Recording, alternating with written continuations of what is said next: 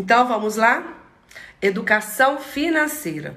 Tudo que eu falar desses stories para frente, referente à educação financeira, vai subir para os destaques e depois também para um podcast, tá bom? Por isso que eu vou responder todas as perguntas da caixinha em vídeo. Olha que eu nunca faço isso e vou responder para vocês tudo aqui. A gente vai criar uma linha de raciocínio, desde o que é educação, do que é financeiro, do que é dinheiro. Inclusive, antes de a gente entrar nesse assunto, quem ainda não assistiu a minha live sobre dinheiro para quê, arrasta para cima que vocês vão pegar mais informação antes de cair nesse tema. Combinado? Um beijo da Cris. Vamos lá. Esse, essa pergunta vai dar mais de um story. É importante vocês entenderem o seguinte: você vai investir em ação quando seu dinheiro estiver sobrando. Quando você tiver com as contas pagas, quando você tiver uma reserva, seu dinheiro. Sabe por quê? Porque hoje tá essa onda de vamos investir em ações, vamos investir em ações. Gente, ninguém enriquece investindo em ações, não. Tá? A gente primeiro precisa trabalhar, fazer um volume de dinheiro, e com esse volume de dinheiro, aquilo que sobrar, a gente investe. Então, se você quiser mesmo ganhar dinheiro, invista em algo que você já tem pelo menos o mínimo da consciência, que você já tem aptidão. Faça as contas, coloca tudo no papel. O mercado está saturado mesmo para todo mundo, mas está todo mundo ganhando dinheiro. Só quem não está ganhando dinheiro, quem tem dois problemas. É, está divulgando mais do que aquilo que consegue entregar. Ou não divulga nada, tá? Então tome cuidado com a qualidade, com a relação com o cliente. E se joga, tenha medo não. Você já tem conhecimento o suficiente que dê para você guardar dinheiro? Eu acho que a gente tem que ter uma reserva, mas você precisa investir no seu intelectual. Seja uma faculdade, seja um curso, seja a área que você quer estudar, a área que você quer atuar. Gente, é importante vocês entenderem que fazer a reserva é algo que todo mundo tem que ter, uma reserva. Mas fazer a reserva e deixar o básico faltar não tem jeito. Então, o que, acontece? A gente só cresce no conhecimento, independente da área que você vai atuar. Invista no seu intelectual. Seja que você CLT, autônomo, segunda renda, faculdade ou não. Mínimo de 30% do salário, o que já é muito difícil. Mas se você já começar, tá bom. Não fica agarrado a essa porcentagem, não. Comece, tá bom? Para parar de comprar coisas fúteis, você precisa ter um plano financeiro da sua vida. Você precisa saber onde coloca o seu dinheiro, você precisa respeitar o seu dinheiro, você precisa respeitar seu tempo de trabalho. E mais do que isso, ter metas claras e objetivas. Vou responder aqui com mais de um stories, tá? É... Quando você chega numa lanchonete, tem uma coxinha que tá estourada na vitrine, aberta, e tem uma toda lisinha, bonita. Qual que você compra? Isso já deve ter acontecido com muita gente. Nossa, esse produto estava tão bonito na vitrine, mas na hora que eu comi não estava gostoso, estava mais bonito do que gostoso, certo? Vou continuar no próximo stories aberto para contar para você. O que eu quero dizer com isso, que é o que, eu, o que é o que eu quero dizer com isso é que aquilo que é bonito vende, mas não quer dizer que ele é o melhor. Então, pegando a sua pergunta, se a gente precisa trabalhar inteligência ou aparência, não exclui o outro, certo? As pessoas gostam daquilo que é bonito, as pessoas gostam daquilo que é bem apresentável, as pessoas gostam daquilo que faz bem aos olhos.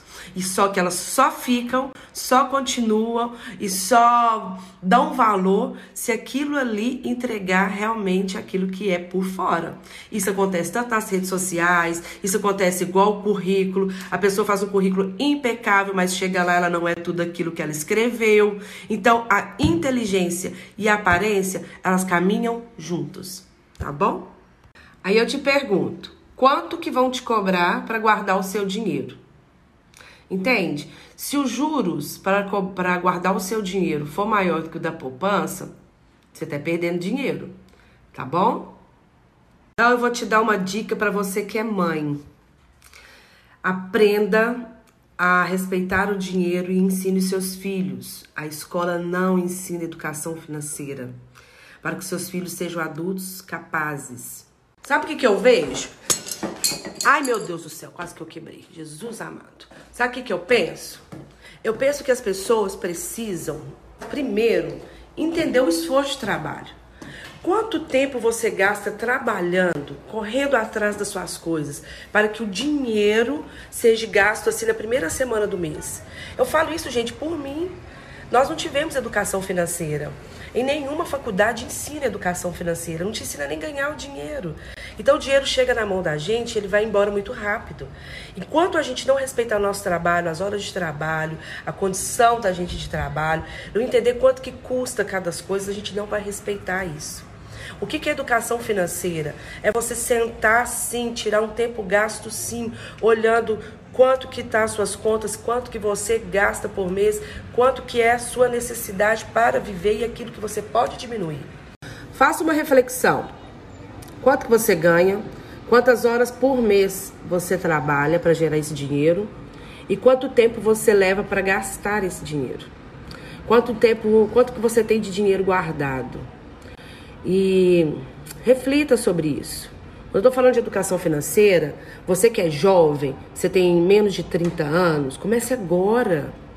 Você que está com mais de 30 anos igual eu, que acha ai, que eu tô com muito tempo perdido, nada, tá nada, começa agora. Mas principalmente para você que é jovem, se eu tivesse alguém que tivesse falado essas coisas para mim quando eu era mais jovem, eu tivesse aprendido isso na escola e tudo mais, com certeza as coisas seriam mais fácil. Às vezes as pessoas até falavam comigo, mas eu não dei importância. Por quê? Porque tava com poder de compra na mão, eu queria gastar, né? Eu via as lojas, eu queria gastar.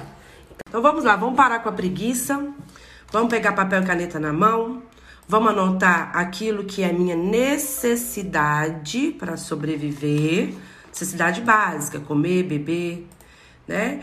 E vamos anotar aquilo que eu já tenho de compras, aquilo que eu já devo e regrinha básica, quanto que eu ganho menos o custo, quanto que sobra.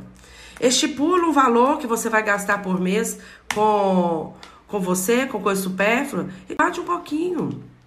Sabe, não é difícil, não é difícil. O problema é que a gente não respeita o tempo de espera. Vai chegar mês que vem novamente, você vai poder comprar mais coisas, vai poder fazer mais coisas. Então respeite isso.